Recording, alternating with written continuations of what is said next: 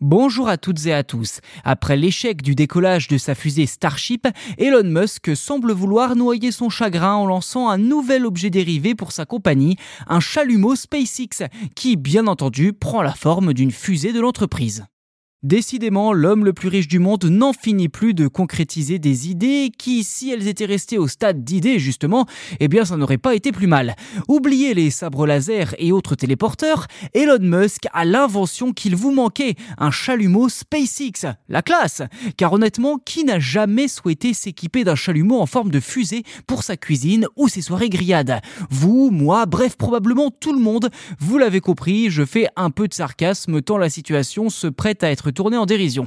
Mais l'idée n'en reste pas moins très sérieuse et concrète, puisque sur la boutique en ligne de SpaceX, vous pourrez bientôt acheter cet objet pour le moins insolite. Et bien entendu, pour l'instant, on n'a aucune caractéristique, et bien justement de comment il fonctionnera, ou même de la quantité de gaz nécessaire. Et d'ailleurs, est-ce que ce sera du gaz? Peut-être que ce sera autre chose. Bref, le mystère reste entier autour de ce chalumeau SpaceX. Et si vous ne le saviez pas déjà, Elon Musk est coutumier des produits dérivés improbables, surtout quand il s'agit de les associer à l'image de ses entreprises.